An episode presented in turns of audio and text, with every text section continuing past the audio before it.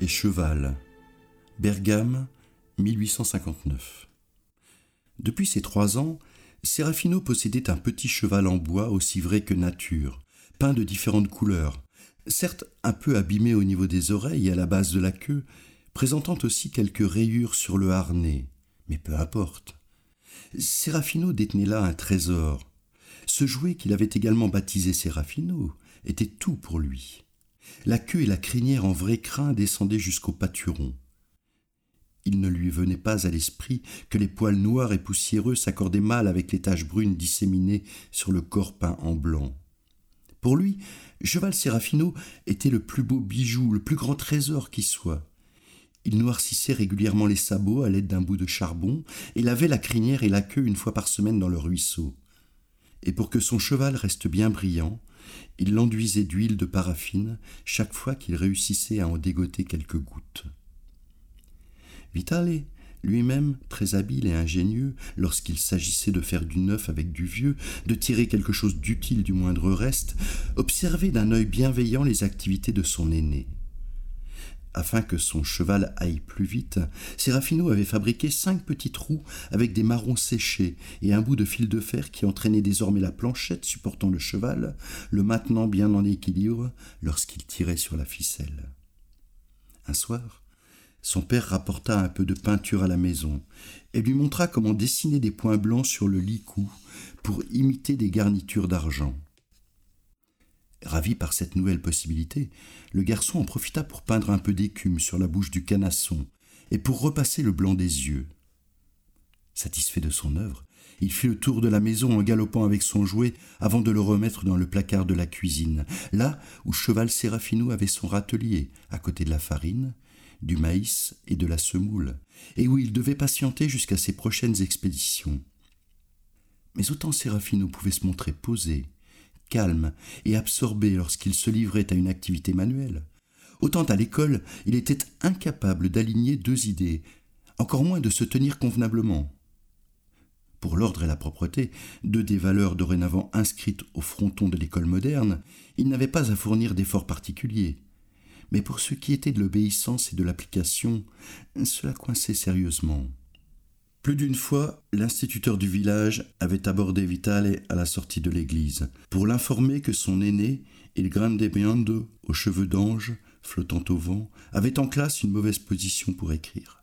Non seulement sa posture laissait à désirer, mais l'enfant de neuf ans manquait également d'une certaine maîtrise de soi. Rien de bien préoccupant, n'est-ce pas, maestro? Hmm, tout dépend, Vitale, tout dépend du tour que prendront les choses. Et l'instituteur de jouer les oiseaux de malheur, évoquant tous les maux physiques et psychiques dont risquait de souffrir un jeune garçon de l'âge de Sérafino s'il n'observait pas religieusement les nobles commandements de l'école en matière de santé, d'autant que ceux-ci s'appuyaient sur les dernières découvertes et n'étaient aucunement remis en cause par la science. Vitale acquiesça de son fameux hochement de tête dans l'ouverture de son col de chemise, s'efforçant de réduire son allure pour s'aligner sur le pas lourd et imposant de l'instituteur. Nul doute, c'était une autorité supérieure qui s'adressait à lui. Mieux valait écouter et essayer de comprendre au mieux les mots qui sortaient de sa bouche. Vitale avait pourtant du mal à suivre les grandes phrases des gens instruits. Ses mains et ses pieds commençaient alors à s'agiter, et il sentait comme un picotement, un fourmillement lui parcourir les veines. Mais il était là question d'avenir, de bonnes manières et du bien de leur âme à tous. Il fit donc un effort considérable et tendit l'oreille lorsque l'autre se remit à psalmodier, dans une sorte d'obsession pédagogique, sa litanie sur la nécessité d'adopter une posture correcte pour écrire. Poser les deux pieds bien à plat sur leur pose-pied, placer les cuisses de telle sorte qu'elles reposent au maximum sur le banc, car s'asseoir sur le bord ou se balancer ramollit l'esprit incliner très légèrement le buste sans s'appuyer contre la table.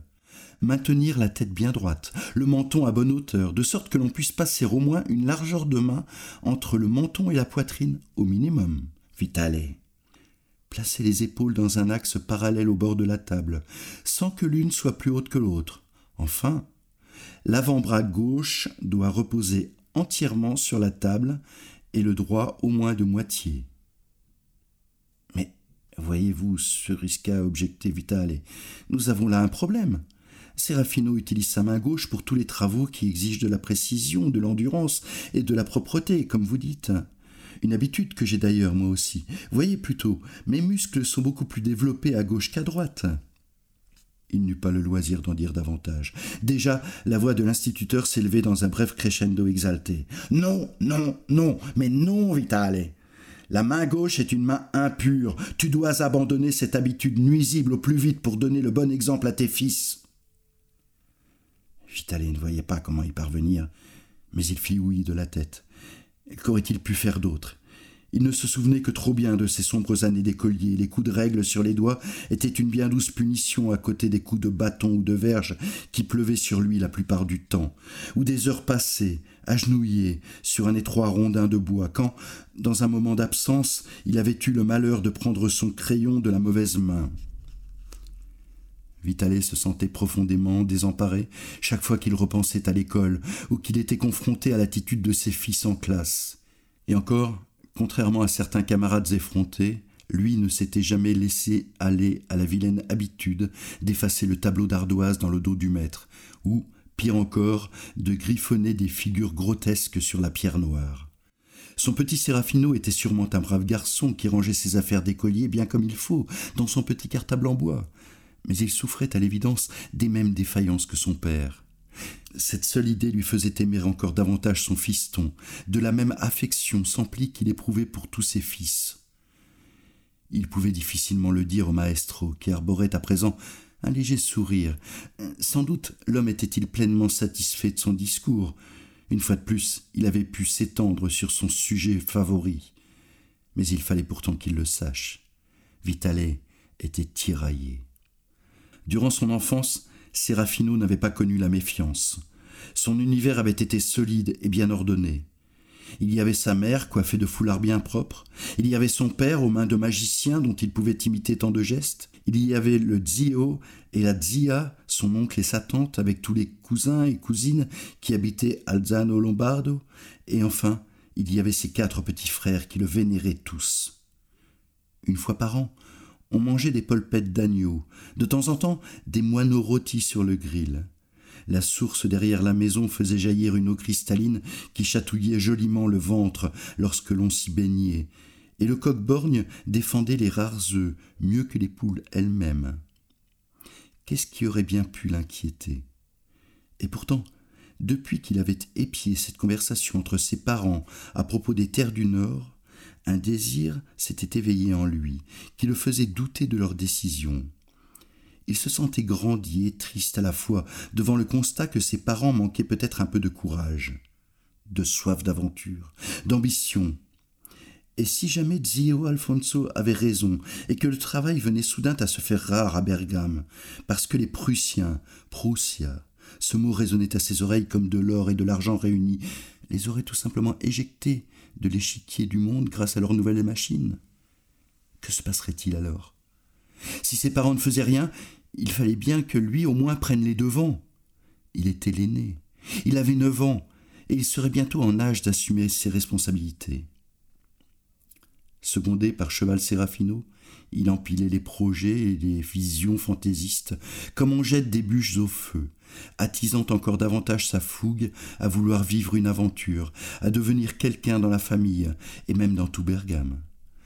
La mauvaise conscience le gagnait toujours le soir, lorsque ses parents le mettaient au lit et récitaient la prière avec lui et ses frères, et que, épuisé de sa journée, il roulait la tête la première et se pelotonnait contre les petits, jusqu'à ce qu'il s'endorme dans une fraternité familière.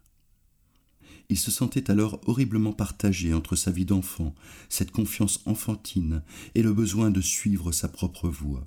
Il ne voulait pas être plus malin que ses parents. Il voulait les admirer. Mais si jamais son père n'était qu'un Conilio, un froussard manquant de courage et d'imagination, et si lui, Serafino, était le seul à avoir entendu l'appel, s'il était le prophète devant guider sa famille vers de nouveaux rivages.